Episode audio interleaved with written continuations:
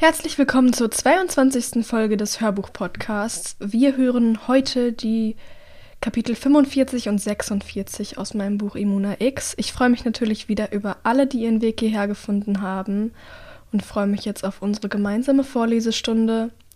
Das Lied der Woche ist diese Woche Here We Stand von Hidden Citizens. Wer mag, kann sich's anhören, wer nicht, nicht. Ihr kennt das Spiel ja. Genau, und dann würde ich jetzt auch anfangen vorzulesen. Bis gleich. Kapitel 45 Als Drea aufwacht, entgleiten ihr die Bilder ihres Traums bereits wieder. Nur einzelne Schnipsel kann sie festhalten, Abdrücke auf ihrer Netzhaut, die blasser und blasser werden, je krampfhafter sie versucht, sich zu erinnern. Ihre Mutter war dort, das weiß sie noch, im Wohnzimmer ihrer Kindheit mit seinen abgenutzten Ledersofas, dem Esstisch aus dunkelbraunem polierten Holz und der Glasvitrine in der Ecke. Darauf das vergilbte Foto ihres Vaters, dessen Silberrahmen Ayla jeden Sonntag sorgfältig polierte. Die Luft fühlte sich dick und staubig an, und es roch nach Heimat. Aber da war noch jemand bei ihnen, ein Mann, er hätte nicht dort sein sollen. Drea bekommt sein Gesicht nicht mehr zu fassen, aber sie erinnert sich an den Schrecken in seinen Augen. Und dann eine besorgte Stimme. Du weißt, welcher Tag heute ist. Du weißt, was das bedeutet. Du weißt, was sie ist. Es ist wirklich seltsam, denkt sie im Halbschlaf.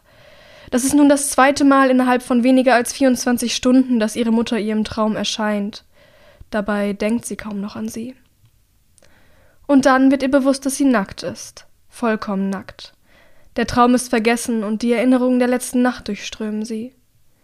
Das Gefühl von Hildas Lippen auf ihrer Haut, von ihren Lippen überall. Ihre Körper, die aufeinander passten, als wären sie nur füreinander geschaffen der raue Klang ihrer Stimme, als sie leise Dreas Namen seufzte. Noch nie ist sie einem Menschen so nah gewesen. Ein warmes, wohliges Gefühl erfasst sie und durchströmt sie von den Zehenspitzen bis zum Haaransatz. Sie öffnet die Augen. Sie liegen in Hildas Himmelbett, nur Zentimeter entfernt voneinander. Warmes Morgenlicht dringt durch die Fenster, taucht den Raum in ein goldenes Licht. Hilda liegt auf dem Rücken, die Arme hinter dem Kopf verschränkt und schaut nachdenklich an die Decke. Das weinrote Laken bedeckt sie nur bis zur Hüfte. Ihr Oberkörper ist frei. Ihre Haut schimmert hell in der Sonne, fast weiß, und Ray erinnert sich, wie weich sie sich unter ihren Fingern angefühlt hat, trotz all der stählernen Muskeln, die sich darunter verstecken. Ich weiß jetzt, wie du aussiehst, denkt sie. Ich habe alles von dir gesehen, alles gespürt. Gehörst du jetzt mir? Dann bist du also wach, sagt Hilda, ohne den Blick von der Decke zu lösen. Das wurde auch Zeit. Ja. Unsicher, was man so zueinander sagt, wenn man geteilt hat, was sie geteilt haben, zögert Drea, bevor sie weiterspricht. Hast du gut geschlafen? Hildas Mundwinkel heben sich und sie lächelt. Das Leben kehrt in ihre Augen zurück, sie beginnen zu funkeln, und sie dreht sich auf die Seite, schaut sie an. Besser als sonst. Und du? Geht es dir gut? Sie denkt an all das Unerklärliche, was gestern geschehen ist, nachdem sie gebissen wurde. Jetzt, da ihr hier nicht mehr unter akuter Hormonvernebelung leidet, kommen die Erinnerungen daran zurück. Aber sie will den Moment nicht mit ihren Sorgen ruinieren. Ganz ausgezeichnet. Und dir? Ebenfalls. Hilda streicht ihr die Haare aus dem Gesicht und drückt ihr einen Kuss auf die Lippen. Drea will sie umschlingen, an sich ziehen, nie wieder loslassen. Aber da setzt sie sich schon auf, rückt ein Stück ab von ihr. Ihre Miene wird wieder todernst und sie wickelt das Laken um ihren Körper. Drea, sagt sie leise, ich muss dir was sagen. Besorgt betrachtet Drea sie. Okay, schieß los. Hilda schüttelt den Kopf. Sie meidet ihren Blick, schaut zur Seite. Ich hätte das eigentlich gestern schon tun sollen. Du hast dich nur so gefreut, weil Nico dir einen Platz im Clan gegeben hat. Das wollte ich nicht kaputt machen. Sie seufzt und schaut sie schließlich doch noch an. Aber du darfst dir auch keine falschen Illusionen machen. Dieser Platz ist in keinem Fall eine Garantie für deine Sicherheit. Uns geht es nicht gut. Du magst das nicht so wahrnehmen, weil du unser Leben in besseren Zeiten nicht mehr kennengelernt hast. Aber wenn es so weitergeht, schaffen wir es nicht über den Winter. Der Sommer war sehr trocken. Wir haben große Einbuße bei der Ernte gemacht. Wir haben kaum genügend Getreide für uns selbst und für das Vieh reicht es schon gar nicht. Wenn das Vieh verhungert, verhungern wir. Und die Invasion, die du miterlebt hast, so etwas darf eigentlich nicht passieren, nicht im Sommer. Unser Zaun wird den Herbststürmen nicht standhalten. Das ist uns jetzt klar. Und dann rücken uns auch noch die Umaldi mit ihren Spionen auf die Pelle. Sie zögert. Das ist der Grund, warum Nico mich zu den Tanriti geschickt hat, sagt sie langsam, um einen Handel abzuschließen. Drea wird hellhörig. Ist es jetzt etwa soweit? Erfährt sie nun, was sich die ganze Zeit über hinter den verschlossenen Türen der Regierung abgespielt hat? Einen Handel. Hilda nickt. Er als Regent und wir Offiziere als seine Berater sind zu dem Schluss gekommen, dass für uns vielleicht die Zeit gekommen ist, umzudenken. Wir wollen nicht enden wie die Kanrei. Aber wenn wir jetzt nicht handeln, wird es zwangsläufig so kommen. Deshalb haben wir eine Anfrage gestellt. Die Tanriti beherrschen ein riesiges Territorium, musst du wissen. Sie führen das Bündnis der Waldclans nicht ohne Grund an. Aber ihr Gebiet ist so groß, dass sie gar nicht die Chance haben, alles zu überwachen und vor dem Feind zu schützen. Es gibt viele Siedlungsstätten, die vollkommen unbewohnt sind und nur gelegentlich von Patrouillen als Unterschlupf genutzt werden. Und unser Clan hingegen ist ziemlich klein. Manche der Städten wären groß genug, um uns allen Schutz zu bieten. Drea klappt die Kinnlade herunter. Meinst du etwa? Ja, sagt Hilda, bevor sie weitersprechen kann. Genau das meine ich. Wir werden umziehen. Wir suchen Asyl bei den Tanriti. Wann? Anfang Oktober, bevor der Winter kommt. Und für wie lange? Aus ernsten, traurigen Augen schaut Hilda auf sie hinunter. Wenn wir das Camp erst einmal verlassen, Drea, wird es innerhalb kürzester Zeit völlig unbewohnbar sein. Entweder werden es sich die Umaldi unter den Nagel reißen, oder der Feind dringt ein. Von dieser Reise gibt es keine Rückkehr. Die Nachricht sendet einen Stich in ihr Herz. Sie hat sich so sehr an das Leben im Lager gewöhnt mit seinen Ruinen, seinen Stahlseilen und dem Geist der alten Welt. Hier hat sie ihr Zuhause gefunden. Es jetzt so schnell wieder zu verlassen, macht sie traurig. Kann die Situation der Kanrota wirklich so aussichtslos sein? Aber, haucht sie mit belegter Stimme, habt ihr nicht immer hier gelebt? Wollt ihr das wirklich aufgeben? Alle Erinnerungen, alles, was sich eure Vorfahren hier aufgebaut haben? Wenn der Feind uns holt und wir tot oder verflucht sind, nützen uns all diese Erinnerungen nichts mehr. In Hildas Stimme liegt etwas Endgültiges. Wer überleben will, muss bereit sein, Opfer zu bringen. Es dauert eine Weile, bis Drea diese Informationen verdaut hat. Während sie leicht verstört vor sich hinstarrt, spürt sie die ganze Zeit Hildas Blick auf ihrem Gesicht. Deshalb hat Nico also meine Frist verkürzt, stellt sie schließlich fest. Er wollte mich nicht mitnehmen, falls ich es nicht wert bin. Hilda nickt.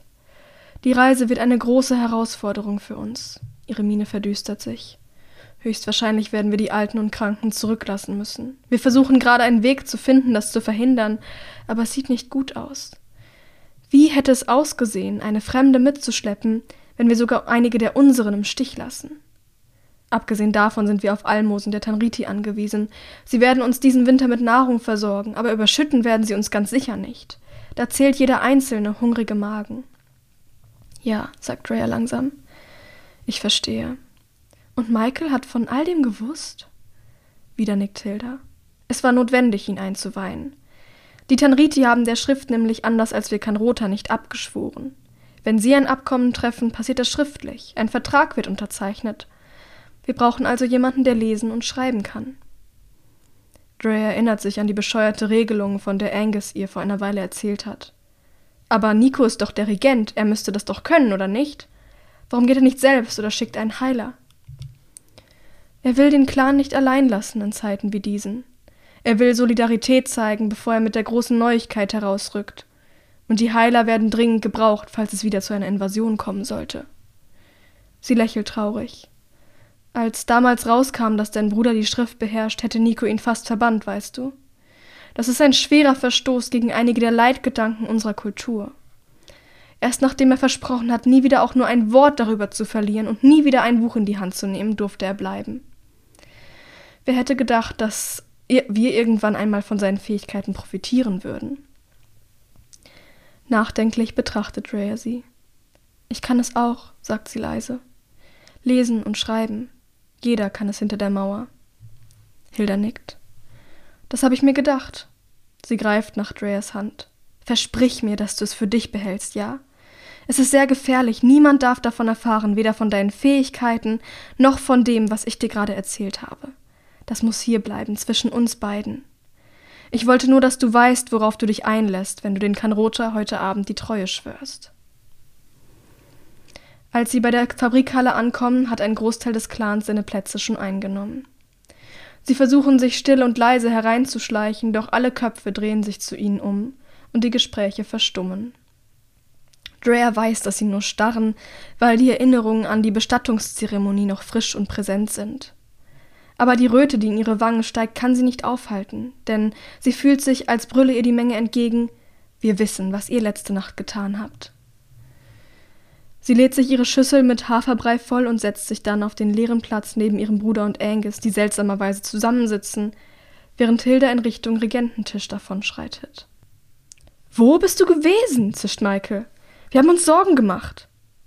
Doch Angus wirkt überhaupt nicht besorgt, zumindest nicht mehr. Er sieht nur neugierig zwischen Drea und Hilda hin und her und scheint seine eigenen Schlüsse zu ziehen.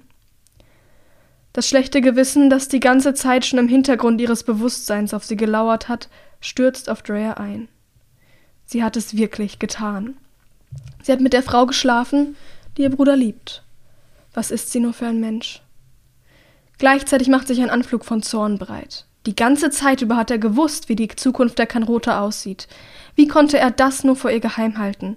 Sie hat ihm so etwas doch auch erzählt, oder? Sie zuckt mit den Schultern. Ich war bei Hilda. Ungläubig hebt Michael die Augenbrauen. Die ganze Nacht? Was habt ihr denn gemacht?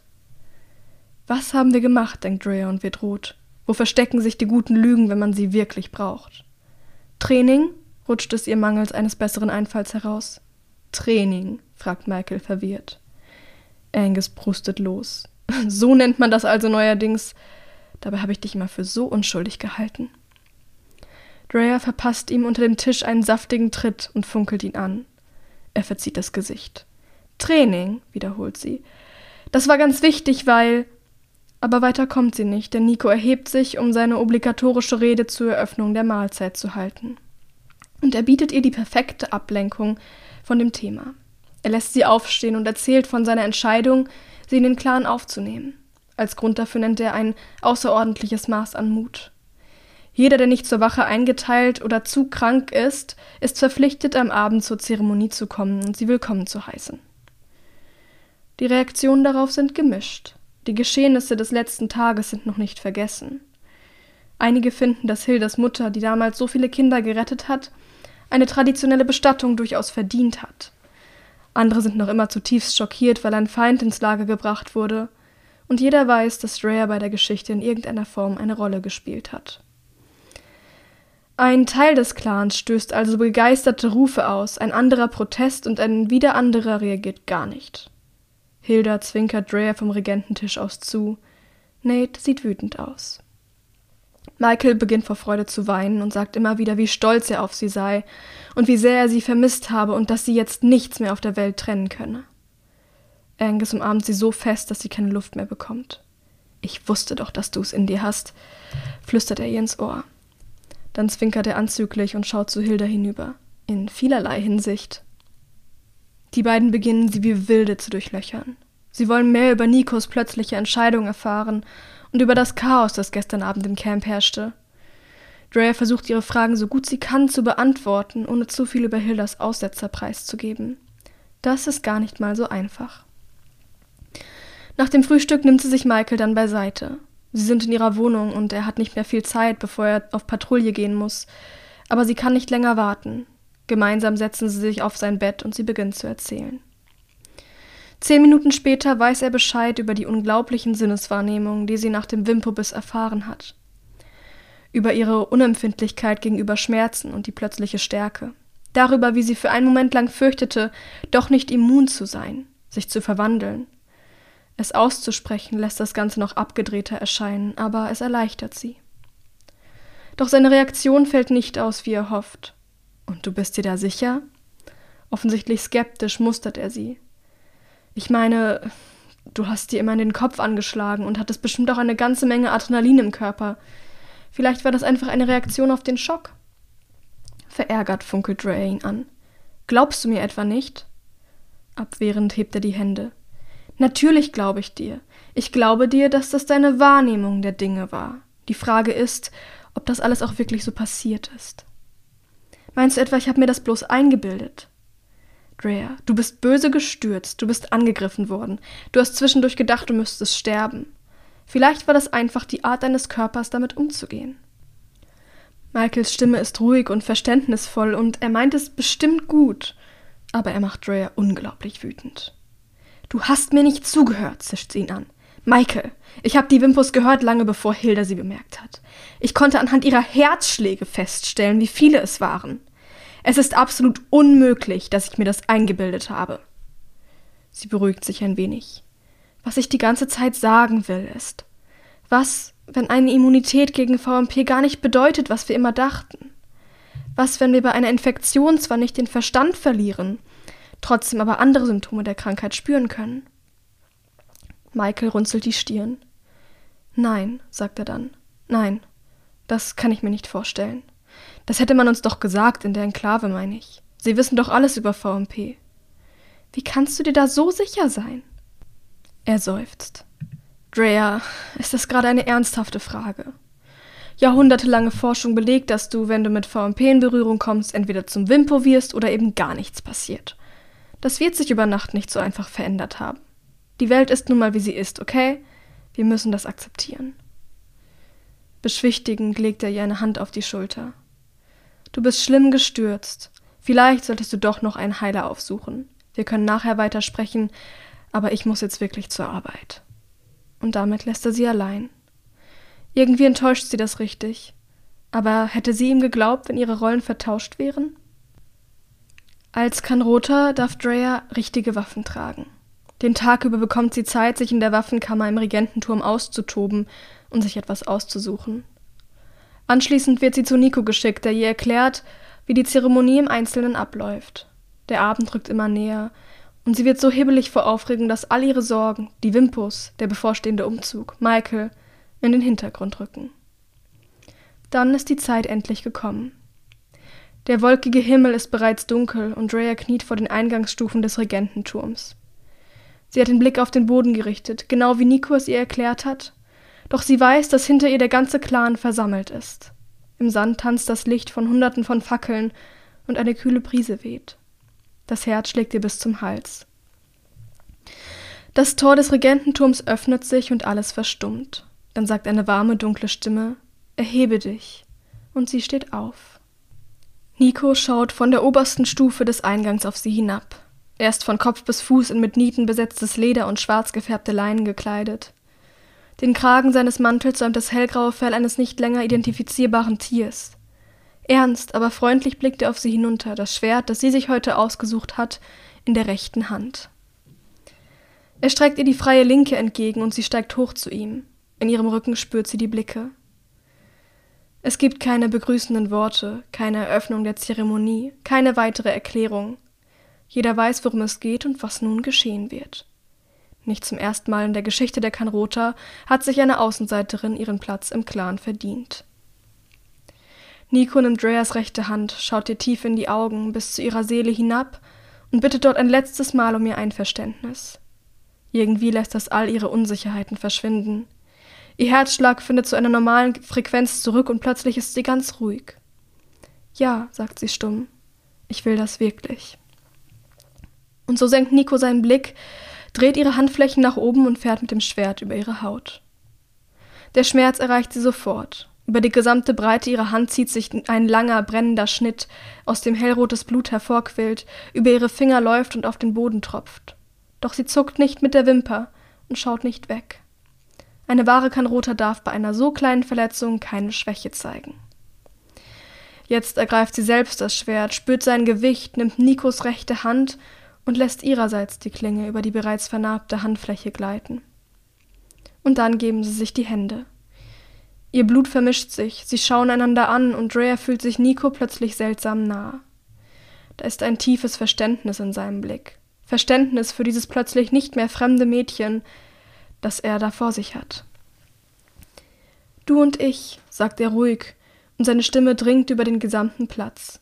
Wir sind vom gleichen Blut Unsere Herzen sollen im gleichen Takt schlagen und unsere Seelen im Einklang sein. Er löst seine Hand von ihrer, hebt sie zu ihrem Gesicht. Sie ist ganz rot und verschmiert, mit Mittel- und Zeigefinger fährt er ihre Wangenknochen entlang, hinterlässt warme, feuchte Spuren. Dreas erste Kriegsbemalung.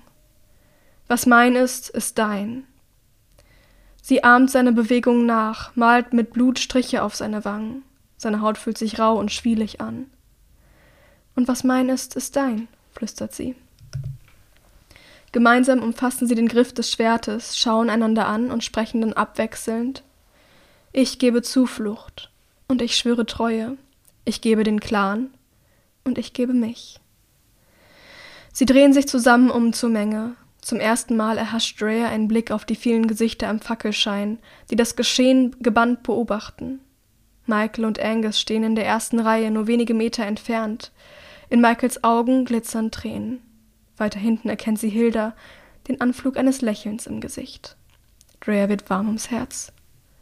Und so, verkündet Nico mit erhobener Stimme, verlässt uns Andrea Winters von hinter der Mauer. Schwach und halb ertrunken, wie sie in unsere Mitte gekommen ist, existiert sie von jetzt an nicht mehr. Ihr Dasein ist ausgelöscht. An ihrer Stelle steht nun eine mutige junge Kriegerin, die das Blut und damit auch den Geist unseres Clans in ihrem Körper trägt. Heute Nacht ist unser Volk um eine Seele reicher geworden. Heute beginnt die Zeit von Drea vom Clan der Kanrota. Und Drea weiß, dass er recht hat. Als sie das Schwert hebt, als ein großer Teil der Versammlung in Jubelschreie ausbricht, sie willkommen heißt, hier mitten in der Wildnis zwischen den Ruinen präapokalyptischer Zivilisation, fühlt sie sich lebendiger, als sie es je für möglich gehalten hätte. Das verstörte Sträflingsmädchen aus der Enklave, das jahrelang in fast vollkommener Einsamkeit und ohne jegliche Perspektive leben musste, hat sie endgültig hinter sich gelassen. Sie ist am Leben, aller Widrigkeiten zum Trotz, ist fleischgewordener Widerspruch gegen alles, was sie einst für richtig hielt.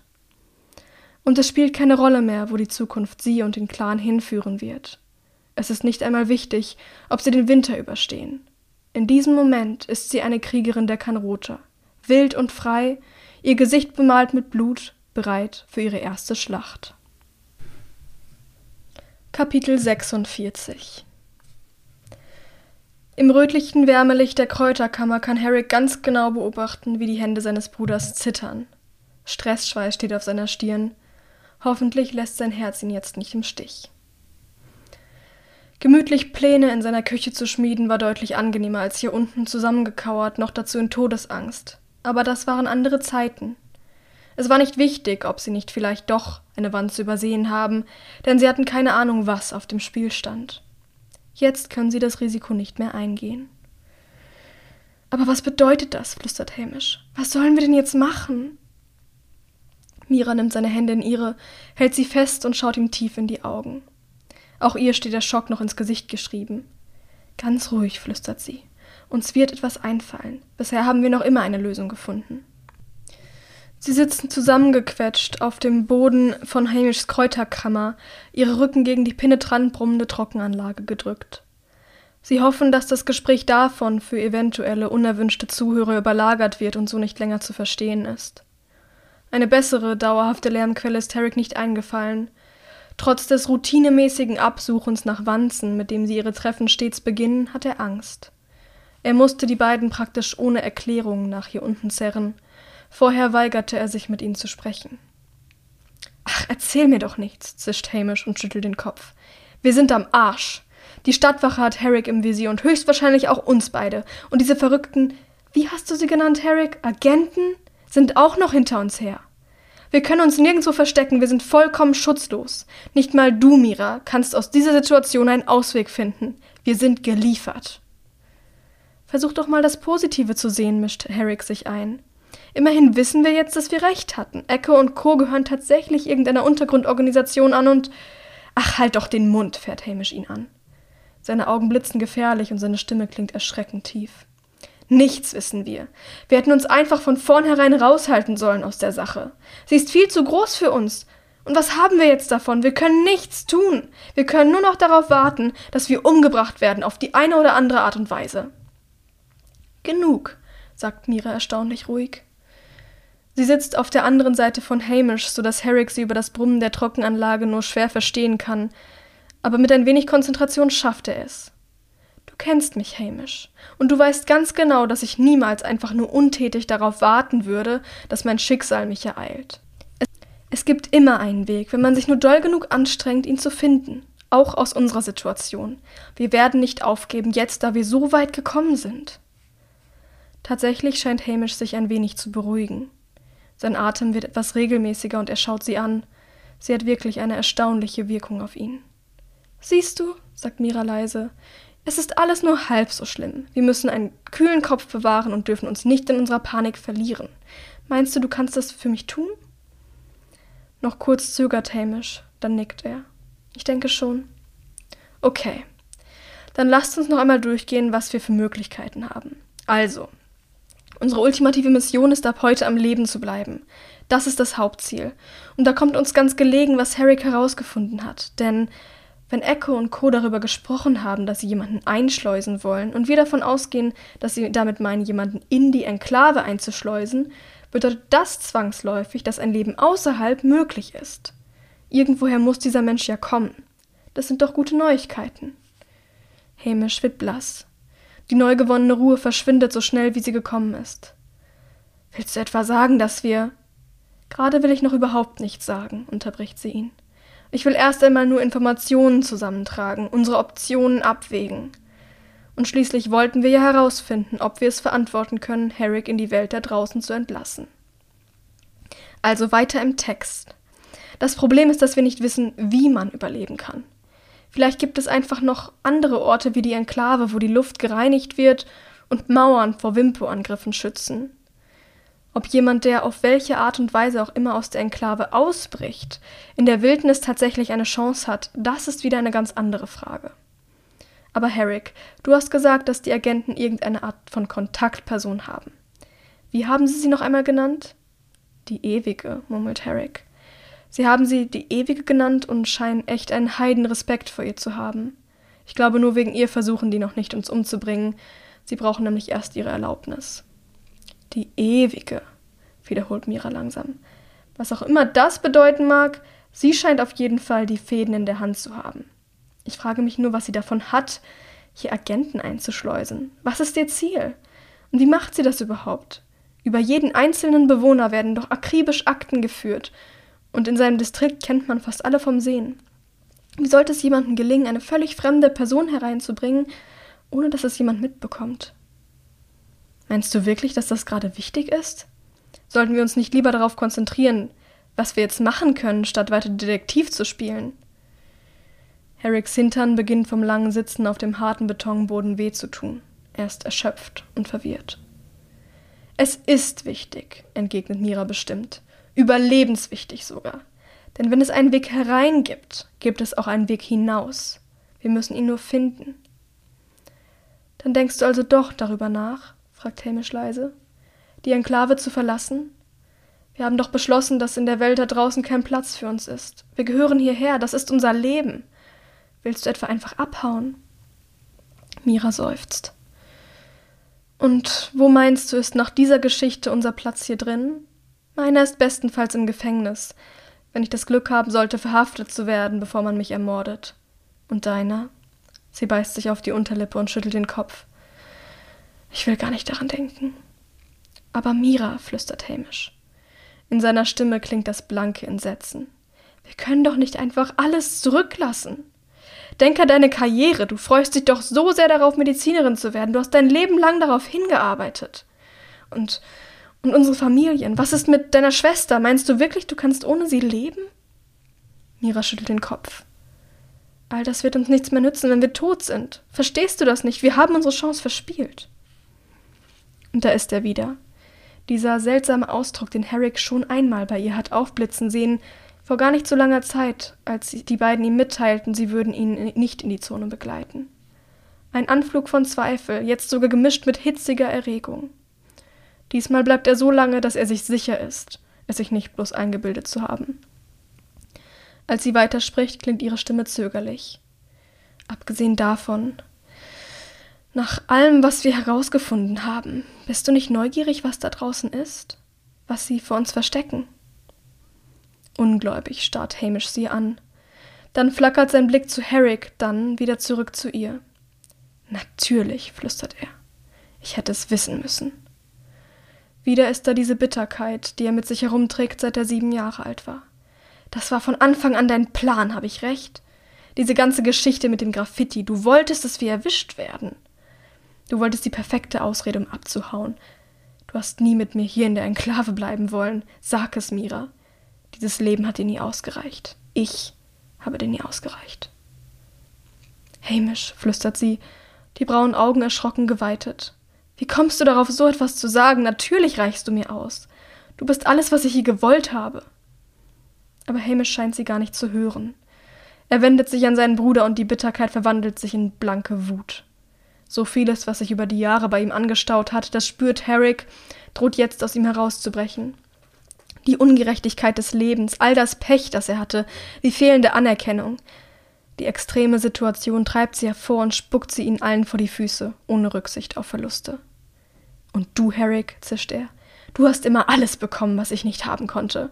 Und jetzt hast du es geschafft, jetzt hast du sogar meine Freundin auf deiner Seite. Jetzt will sie mit dir kommen und mich zurücklassen. Und ich habe euch zwei zusammengeführt, ich bin so ein verdammter Idiot. In Miras Augen steigen Tränen. Ja, flüstert sie. Ein Idiot, das bist du wirklich. Niemand hier will dir was Böses, meine Güte. Du musst wirklich mal damit aufhören, in allem und jedem eine Verschwörung gegen dich zu sehen. Ich sorge mich um dein Überleben, verstehst du das nicht? Und hör auf, so gemein zu deinem Bruder zu sein, er hat dir nichts getan. Sie greift nach seinen Händen und hält sie fest, obwohl er sich gegen sie wehrt, schaut ihm tief in die Augen. Und ich stehe ganz sicher nicht auf seiner Seite. Wenn ich auf irgendeiner Seite stehen sollte, dann immer auf deiner, weil du der wichtigste Mensch für mich bist. Ihr Gesicht wird weich. Solange wir beide zusammen sind, ist alles andere unwichtig. Ich will leben, Hamish. Für dich will ich leben. Also ja, ich denke, wir müssen die Enklave verlassen, denn wenn wir bleiben, ist das fast unser sicherer Tod. Aber ich habe das ganz sicher nicht mit Absicht so eingefädelt und es war nie mein Plan, dich zu hintergehen. Die Dinge haben sich einfach geändert. Und ich will nicht hier sitzen und darauf warten, dass sie mich holen. Lieber gehe ich beim Versuch zu fliehen drauf, an deiner Seite. Weil ich dich liebe, Hamish Thornburg. Ich würde alles für dich tun. Hamish atmet noch immer etwas zu schwer, aber im Großen und Ganzen scheinen Miras Worte ihn beruhigt zu haben. Er schaut sie an und ein Teil seiner Bitterkeit, seiner Wut verschwindet wieder in den Tiefen seines Bewusstseins, von wo sie hervorgekommen sind. Aber etwas bleibt zurück. Und als er schließlich langsam nickt und Herrick einen kurzen Seitenblick zuwirft, ist da wieder diese Kälte, diese Distanz, von der er fast schon gehofft hatte, sie sei im letzten Monat endgültig zwischen ihnen verschwunden. Vielleicht hat er sich geirrt. Vielleicht lässt sich der Schaden, der in, in den elf Jahren davor entstanden ist, nicht mehr reparieren. Vielleicht wird sein Bruder immer irgendwie ein Fremder bleiben, immer misstrauisch, immer auf die nächste Enttäuschung gefasst. Plötzlich fühlt Herrick sich unendlich einsam. Denn er weiß, selbst wenn Mira und Hamish ihn tatsächlich in die Zone begleiten sollten, wenn er doch nicht allein gehen müsste, es wäre nicht, weil sie bei ihm sein wollten. Es ginge einzig und allein darum, einander nicht zu verlieren. Aber wir wissen doch gar nicht, was uns da draußen erwartet, flüstert Hamish Mira jetzt zu. Vielleicht sind wir innerhalb von ein paar Stunden tot, vielleicht bringt uns die Strahlung um. Oder ein Wimpe holt uns. Oder wir werden schon vorher von den Wächtern erschossen. Mira nickt und drückt seine Hand. Das liegt alles im Bereich des Möglichen. Aber dann, dann haben wir es wenigstens versucht. Die Tränen lösen sich aus ihren Augen und kullern stumm ihre Wangen hinab. Wenn du einen besseren Vorschlag hast, dann sag ihn bitte. Ich bin auch nicht glücklich darüber, aber ich sehe keine andere Möglichkeit. Wir müssen jetzt die Konsequenzen für unsere Fehler tragen. Es tut mir leid, dass ich uns so tief da reingezogen habe. Und so wird es zur beschlossenen Sache. Sie werden die Enklave verlassen, gemeinsam, wie sie diese Geschichte begonnen haben. Nur, dass einer von ihnen plötzlich nicht mehr ganz so gemeinsam ist wie die anderen beiden. Es dauert nicht lange, da steht hinter der beschlossenen Sache wieder ein dickes rotes Fragezeichen. Denn so einfach ihre Entscheidung auch zu sein scheint, sie in die Tat umzusetzen, gestaltet sich als äußerst kompliziert. Herrick ohrfeigt sich mental mehrmals, dass er bisher nicht richtig darüber nachgedacht hat. Jetzt sitzt er hier planlos und die Zeit steht vor dem Ablaufen. Ich dachte immer, es wird ja wohl nicht so schwer sein, murmelt er nach einer guten Stunde des Kopfzerbrechens. Ayla hat es schließlich auch geschafft. Mira lacht auf. Sie war sich auch nicht so schade, zwei Dutzend Menschenleben dafür zu opfern. Das hätte ich vielleicht bedenken sollen. Wir hätten so einiges bedenken sollen. Verzweifelt schüttelt er den Kopf. Was, wenn wir keinen Weg hinausfinden, ohne auch zu Mördern zu werden? Ich meine, sie war Ayla Winters. Sie war verdammt mächtig. Wenn sie keinen Weg gefunden hat, wie soll es uns dann gelingen?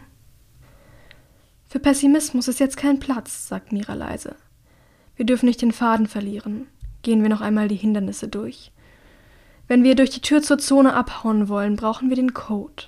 Ada hatte ihn bestimmt, aber wir haben keine wirkliche Chance heranzukommen. Selbst wenn wir ihn hätten, müssten wir vorher die Wächter ausschalten, die die Tür bewachen. Und selbst wenn uns das gelingen sollte, würden wir noch immer von der Mauer aus gesehen und erschossen. Also brauchen wir Nebel oder ein heftiges Gewitter. Wir können also nur darauf hoffen, dass die Herbststürme in den nächsten Tagen einsetzen. Das mit dem Wetter wird schon hinhauen, beschwichtigt sie Herrick. Laut Vorhersage steht ein Umschwung kurz bevor. Worauf wir uns konzentrieren sollten, ist, wie wir an den Wächtern und an der Tür vorbeikommen. Du hast doch eine Waffe, oder? fragt sie. Ja, aber ich habe ganz sicher nicht vor, irgendjemanden zu erschießen. Das meine ich auch gar nicht. Aber es gibt doch bestimmt Fenster im Westturm, oder nicht? Meinst du, die würden sich vielleicht zerschießen lassen? Herrick zieht die Nase kraus. Das bezweifle ich. Soweit ich weiß, ist da alles kugelsicher, höchste Sicherheitsstufe. Du weißt schon, die Gefahr von draußen ist zu groß. Und wenn wir einfach über die Mauer klettern? Er schüttelt den Kopf. Das funktioniert niemals.